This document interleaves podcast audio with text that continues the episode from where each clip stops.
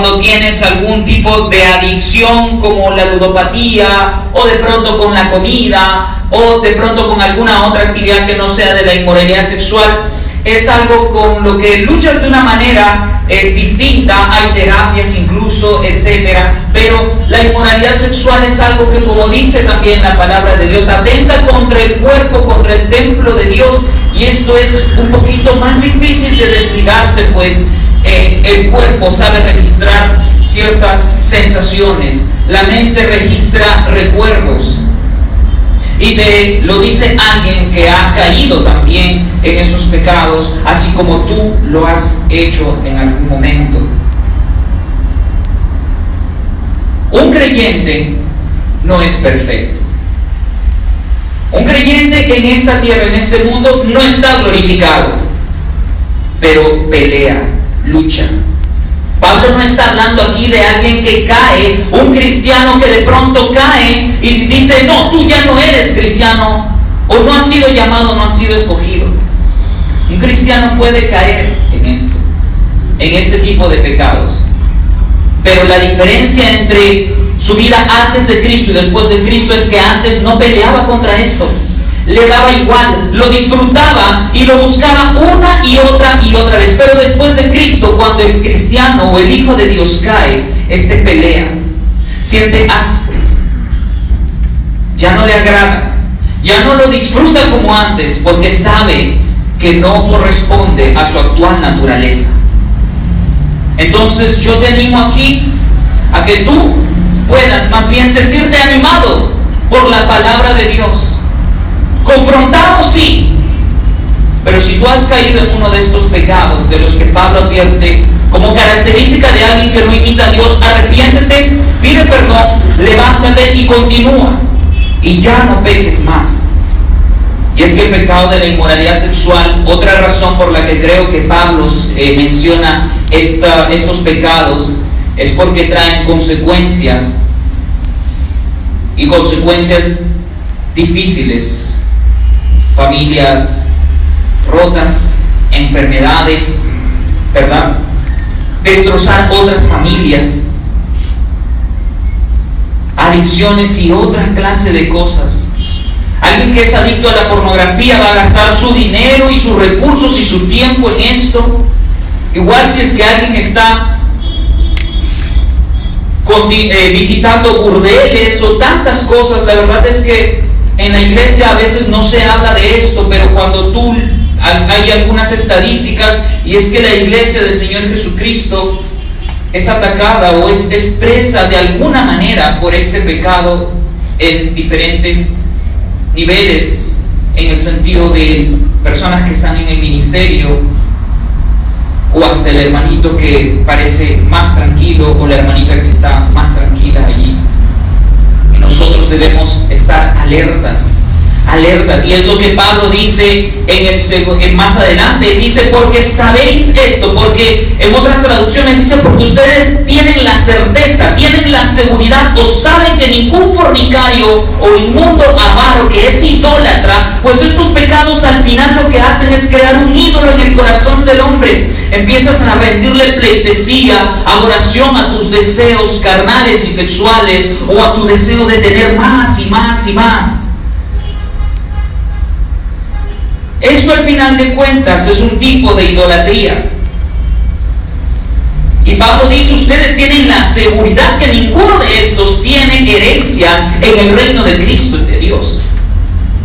Hermanos, si tú ves que no hay lucha y notas que en tu vida no hay lucha, sino que realmente estás siendo preso y esclavo o esclava de estos pecados, Arrepiéntete ahora mismo, cree en Jesucristo, abandona todas tus fuerzas y confía que Jesús es suficiente y todopoderoso para ser una nueva criatura y salvarte. Porque no tienes lugar en el reino de Cristo y de Dios si es que no te arrepientes con sinceridad. Nadie os engañe con palabras vanas, dice Pablo. Y es que alguien puede venir y decirte, oye, pero no seas exagerado, todos lo hacen. Todos tus amigos pueden estar teniendo relaciones sexuales con sus amigas. O nuestros compañeros de trabajo pueden irse a los burdeles o estar saliendo con otras chicas aparte de sus esposas. O puede catalogarse ahora la masturbación como algo normal o la pornografía como una terapia para que los jóvenes se relajen. Puede cualquier persona decirnos que no hay por qué exagerar. Pero Pablo dice que nadie os engañe con palabras vanas porque estas cosas, porque por estas cosas viene la, ira de Dios sobre los hijos de desobediencia. Los hijos de desobediencia definitivamente no son hijos que imitan a Dios, a su Padre. Y por lo tanto se conducen de esta manera. No sean partícipes con ellos. Porque en otro tiempo, dice Pablo, porque antes Antaño, hace semanas, ayer, hace días, hace meses, hace años, no lo sé, pero en otro tiempo eran ustedes tinieblas. Sí, está bien, quizá ustedes vivían así, quizá ustedes se conducían de esta manera y caían en estos pecados y vivían así, pero era porque estaban en tinieblas, dice Pablo. Otra característica de quienes no imitan a Dios o la, la palabra del Señor, y particularmente Pablo usa esta acepción, en tinieblas. Alguien que está en tinieblas no puede ver más allá de sus narices. Alguien que está en tinieblas vive en oscuridad, que es una manera de decir que está muerto espiritualmente, que está bajo el dominio de Satanás, que hace la voluntad de Satanás, hace la voluntad de su carne, es llevado por la corriente de este mundo. Ya habló de esto en el capítulo 2 de su misma carta de Efesios. Ustedes antes estaban en tinieblas, más ahora, pero, más es sinónimo de pero, pero, hay como Arcis Pro dijo alguna vez de un versículo, pero yo creo que se puede encontrar en otros pasajes de la Biblia, bendito pero, bendito pero. Pablo dice, en otro tiempo eran tinieblas, pero ahora pero ahora en Cristo, iglesia, ahora en Cristo, hermano, ahora que tú confías en Cristo como tu Señor y tu Salvador, como la única esperanza de tu vida, ahora ya no estás en tinieblas, sino estás en la luz. Pero ahora ustedes son luz dice Pablo, en el Señor, en Jesucristo. Ustedes son luz, ya no son tinieblas, ya no viven en las tinieblas, ya no están en el reino de la oscuridad, ahora están en el reino de Cristo, en la luz. Por lo tanto, anden como hijos de luz. Antes era por lo tanto, como estábamos en tinieblas, por lo tanto andábamos como hijos de desobediencia, como quien anda en las tinieblas. Era natural. Por eso es que no nos escandalizábamos y nos daba igual. Era parte de nuestra vida. Pero ahora dice Pablo que estamos en la luz, que somos luz en el Señor, pues andemos como es natural, como se debe esperar de quienes están en luz, que andemos como hijos de luz. Y aquí hay un paréntesis en el versículo 9 porque dice, porque el fruto del Espíritu es en toda bondad, justicia y verdad. A diferencia de toda fornicación, inmundicia y avaricia, el Espíritu produce en nosotros bondad, justicia y verdad. Y este versículo 9 es como un paréntesis, pero resulta interesante unir el versículo 8 con el 10 Voy a leer el 8 y de frente el 10 dice, porque en otro tiempo erais tinieblas, mas ahora sois luz en el Señor, andad como hijos de luz, comprobando lo que es agradable al Señor. Así debemos andar, hermanos, porque así dice la palabra que andan quienes están en la luz del Señor, quienes son imitadores de Dios, comprueban constantemente, siempre, lo que es agradable al Señor. Yo sé lo difícil que es porque a veces uno está en actividades cotidianas como el trabajo, el estudio, y no, uno no da cada vez que vas a tomar una decisión, ¿será agradable al Señor? ¿Le agrada al Señor que yo haga esto o que vaya a hacer lo otro? ¿Que me relacione con estas personas de esta manera? ¿Que vaya a tal lugar? ¿Haces esto? ¿Hacemos esto constantemente? los hijos de luz, dice Pablo, debemos hacerlo. Debemos constantemente estar comprobando si lo que hacemos es agradable al Señor. Y tú no vas a saber si lo que haces o pretendes hacer o tienes como intención hacer es agradable al Señor si es que no lees tu Biblia en primer lugar. Es por eso que Gracia Urbana es una iglesia que constantemente da, eh, está eh, haciendo lo posible por preparar a los miembros en la palabra del Señor. Tenemos clases de doctrina, en los grupos de comunión damos clases, damos palabra, obviamente que otra cosa podríamos dar. Los sábados, los domingos, casi todas las plataformas son oportunidades para nosotros para enseñar y aplicar la palabra del Señor. Un hijo de luz no puede comprobar si es voluntad del Señor o no por su propia imaginación. ¿no? Yo creo que sí, ¿ah? ¿no? Yo creo que sí le voy a dar gloria a Dios, ¿sí? Porque al final voy a ir a, allá a mis amigos, ¿no? A la discoteca y Pablo se hacía como a los griegos, a los gentiles, entonces yo también, pues, ¿no? Me mimetizo, me mimetizo. O de pronto, no, no, yo creo que no, ah, hermano. No, no, no, no, no, eso no honra al Señor. Desconécteme la guitarra eléctrica. No, eso no. No, no es conforme a nuestra idea, nuestra imaginación, no, es conforme a la palabra del Señor, pues Él es quien tiene la razón y nosotros nos sometemos a Él. Ya no estamos en tinieblas. En tinieblas teníamos nuestros propios juicios y preceptos, ¿verdad? ¿Qué tiene de malo? Vamos, hagamos esto, lo otro.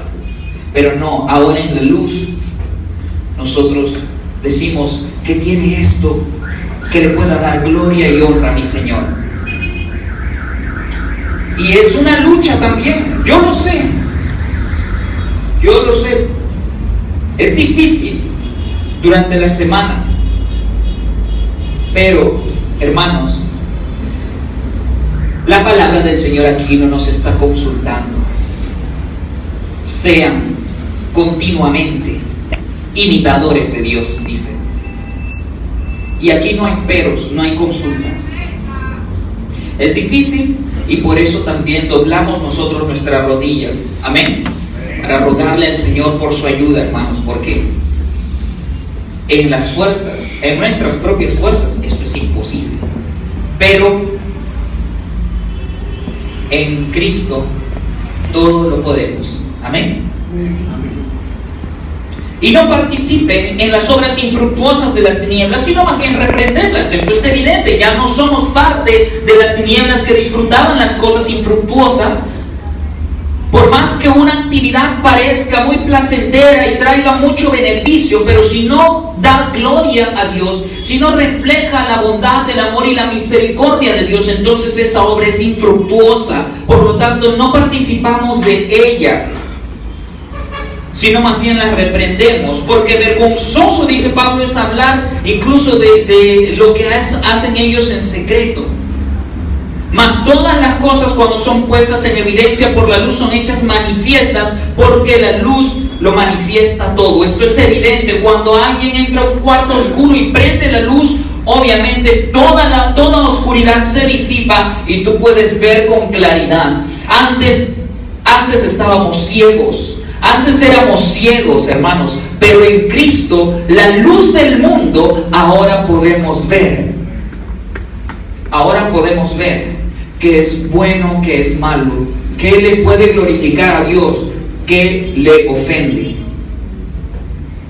Y aquí Pablo cita, dice, por lo cual dice, esto que va a citar, algunos piensan que es parte de un himno que se entonaba eh, en esos tiempos. Algunos piensan o opinan que esto proviene de eh, una porción del profeta Isaías, que en realidad tiene mucha semejanza, pero al final de cuentas está aquí, es palabra del Señor y dice, despiértate tú que duermes y levántate de los muertos y te alumbrará Cristo, probablemente haciendo referencia a que el pecador que está en tinieblas está muerto, está dormido y tiene que levantarse de ese letargo y levántate de los muertos, dice, para que sea alumbrado por Cristo. Y este es el llamado que también te hago hoy. Y Dios nos hace hoy, si es que estamos dormidos, si es que de pronto hemos perdido toda sensibilidad.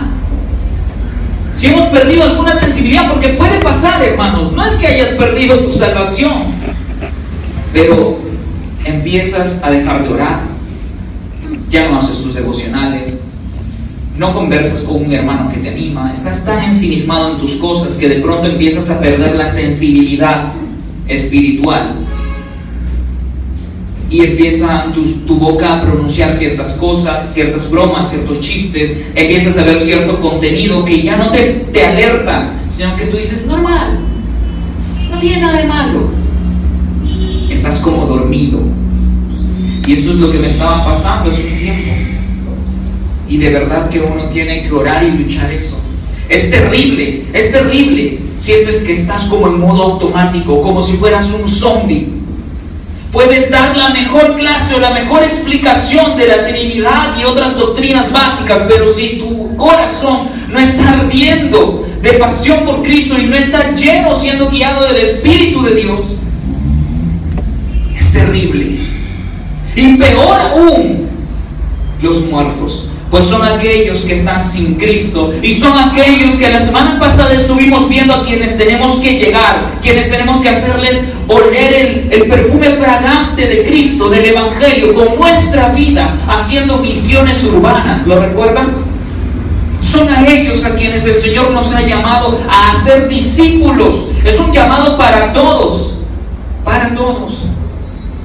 Miren pues con diligencia cómo andan no como necios, sino como sabios. Otro paralelo, otro contraste que hace Pablo. No vivan como necios, porque los necios son aquellos que dicen no hay Dios. Y a veces como cristianos podemos caer en este ateísmo práctico, ¿verdad? Y en ese momento de ateísmo práctico es cuando caemos en los pecados más vergonzosos. Porque somos como necios. Como dice el salmista, no hay Dios. No hay Dios. En ese momento la presencia de Dios no significa nada, no hay Espíritu Santo, no hay Jesús, no hay nada. Solo nos importa el placer que nos está prometiendo el pecado y caemos ante su seducción. Y luego, como el pecado promete tantas cosas lindas, pero en realidad no cumple ninguna de ellas, terminamos más vacíos que antes y allí es cuando nos damos cuenta que hemos sido necios. Pero el Señor pone en nosotros el arrepentimiento. Qué grandioso que es Dios, que le da oportunidades una y otra y otra vez a quien no se lo merece. No como necios, dice Pablo, sino como sabios. ¿Cómo vive un sabio? Porque como necios ya hemos estado viendo. Hemos estado viendo que Pablo ha hablado de quienes están en las tinieblas, hijos de, desobediencia, que viven como necios, pero ahora dice, no vivan como necios, pues, vivan como sabios. ¿Cómo vive un sabio? Versículo 6 dice, aprovechando bien el tiempo, porque los días son malos, aprovechando bien el tiempo. Aprovechando el tiempo para poder ser de testimonio. Saber que aquí solo somos aves de paso, como decimos, ¿verdad? que somos como peregrinos en el desierto, que estamos en este mundo para ser un agente de transformación, para ser de testimonio, para reflejar a Dios, para imitar a Dios, no para quedarnos e imitar a las demás personas o imitar a este mundo. No, somos el reino de la luz. Por lo tanto, por lo tanto, dice Pablo en el versículo 17, no sean insensatos sino entendidos. ¿Te das cuenta los paralelos o contrastes que hace Pablo? Primero dice no anden como necios, sino como sabios. Ahora dice no sean insensatos, sino entendidos de cuál sea la voluntad del Señor. Seamos entendidos, hermanos. Seamos doctos, no en el sentido eh, técnico, sino que realmente podamos conocer esta Biblia. ¿Cuántos años de cristiano tienes? Respóndete ahí tú. ¿Y cuánto de este libro que es del mismo tamaño que una obra literaria, has leído, conoces o tienes noción. ¿Mm? ¿Cómo piensas o cómo pensamos no vivir como insensatos si es que de esto solo conocemos todo lo puedo en Cristo que me fortalece? Juan 3:16, Génesis 1:1. ¿Mm? ¿Tiene coherencia? ¿Podemos esperar ser imitadores de Dios si es que no le conocemos? Si es que no le conocemos, porque tú tienes que conocer a Dios, no solo conocer de Dios. ¿Sí? Y Dios ha establecido que por medio de su palabra nosotros le conozcamos. Al Padre, al Hijo y al Espíritu Santo. Por medio de su palabra. Así que ves que este cliché de que, oye, lee tu Biblia o haz tu devocional no es un simple cliché, es algo vital para la vida del creyente. Y Pablo ya termina con una expresión nuevamente contrastando dos situaciones. Y esto ha sido sacado de contexto a veces, a tal punto que hay una canción que dice vino celestial, eh, o que piensan que la llenura del Espíritu es una llenura que provoca en el creyente una manifestación similar a la embriaguez. Pero esto no es así. Y es súper fácil darse cuenta.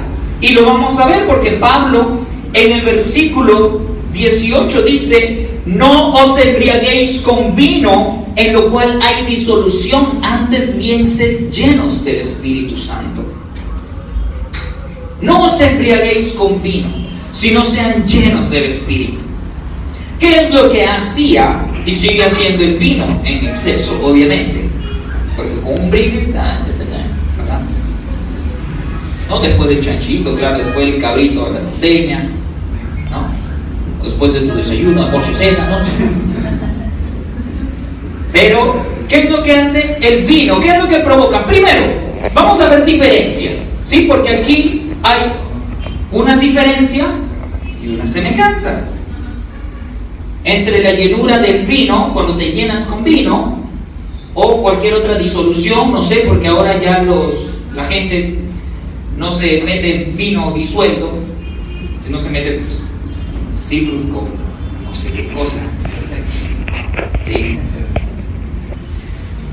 Las diferencias son las siguientes, que cuando alguien está embriagado o borracho, ¿tiene dominio de sí mismo? No empiezas a hablar sandeces, empiezas a hacer ridiculeces, ¿verdad? No tienes dominio de ti mismo, no tienes control, pierdes el control. En cambio, alguien que está lleno del Espíritu Santo es alguien que según Gálatas capítulo 5, una de sus manifestaciones, ¿cuál es? El dominio propio. Es el amor, es la paciencia, la bondad. Entonces Pablo dice, no sean llenos. Y obviamente esto corresponde a una, es una expresión que hace una confrontación particular al contexto. Probablemente el contexto de esta región asiática era de inmoralidad sexual y una cosa lleva a la otra y tú sabes que como a veces, bueno, las canciones hoy día son realmente asombrosas en sus letras y hay una letra de una canción que dice eh, donde hay playa hay licor y donde hay licor hay sexo, unas cosas así. Y realmente es lo que se ve hoy en día. Es lo que se ve a veces hoy en día. Pero de pronto Pablo dice esto, no sean llenos, no se embriaguen, no se emborrachen con vino donde hay disolución, pues esta no trae nada provechoso, trae, trae descontrol, trae desorden, en cambio sean llenos del Espíritu Santo, que más bien trae todo lo contrario, trae dominio propio, control, lucidez. ¿Verdad? Y alguien que está en las tinieblas, alguien que es hijo de desobediencia, un insensato, de hecho, que va a vivir como un, como un descontrolado total, con una vida indisciplinada, desordenada, En cambio, alguien que es guiado por el Espíritu Santo, un imitador de Dios, se espera que pueda vivir con dominio propio, ¿verdad? Gálatas capítulo 5, puedes leerlo. Léelo y nadie tendrá que explicarte más para que realmente tú puedas saber si tu vida, a qué se debe asemejar tu vida. Estas son las diferencias. Y, y una semejanza particular es que ambas llenuras, ambas llenuras, tanto del vino o del licor como la del espíritu, dominan a la persona a la cual llenan. Porque alguien que está lleno de licor o borracho es dominado por la sustancia, ¿no es cierto? Es dominado y de pronto, ah, bueno, es dominado en el sentido del efecto de la sustancia porque hace cualquier otra cosa. En cambio, alguien, o así como está dominado alguien por el, por el vino, por el licor, alguien que está lleno del Espíritu Santo, está dominado por el Espíritu de Dios, por su voluntad. Es alguien que realmente va a poder imitar a Dios, ser un imitador de Dios, como un hijo amado, como un hijo amado. Y esta llenura esta llenura, guía y control del Espíritu Santo produce en el creyente que éste se relacione con otros, hablando con salmos, himnos o cánticos espirituales, que no tiene nada que ver con que solo esto se cante o se use en la iglesia. Cantando y alabando al Señor en vuestros corazones es evidente, alguien que está lleno del Espíritu Santo, alguien que es guiado por el Espíritu de Dios, tiene como respuesta alabar al Señor en el corazón. Por eso es que a menudo nosotros cuando estamos alabando aquí, te pedimos, les aconsejamos que no solo cantemos por cantar, sino que medites en la letra que puedas hacer de la letra de la canción una oración, una oportunidad de adorarle y expresarle a Dios la gratitud que le tienes. Y justamente así termina el capítulo 5, versículo 20. Dice Pablo, dando siempre gracias por todo al Dios y Padre en el nombre de nuestro Señor Jesucristo. Sed pues imitadores de Dios como hijos amados y andar en amor, como también Cristo nos amó y se entregó a sí mismo por nosotros, ofrenda y sacrificio a Dios en olor fragante. No como quienes están en tinieblas, sino como quienes ahora están en la luz. No como insensatos, sino como entendidos. No como necios, no como quienes son dominados por la sustancia del licor o del pecado bajo el dominio de Satanás, no, sino como quienes ahora viven en la luz, que son la luz de Cristo y por lo tanto viven como hijos de luz y que son llenos del Espíritu Santo, amando, actuando con misericordia, perdonándose los unos a los otros como el Señor nos perdonó en Cristo y nos amó en Cristo. Amén siendo llenos del Espíritu Santo, dando gracias a Dios el Padre por todo en el nombre de nuestro Señor Jesucristo. Amén. Pónganse de pie.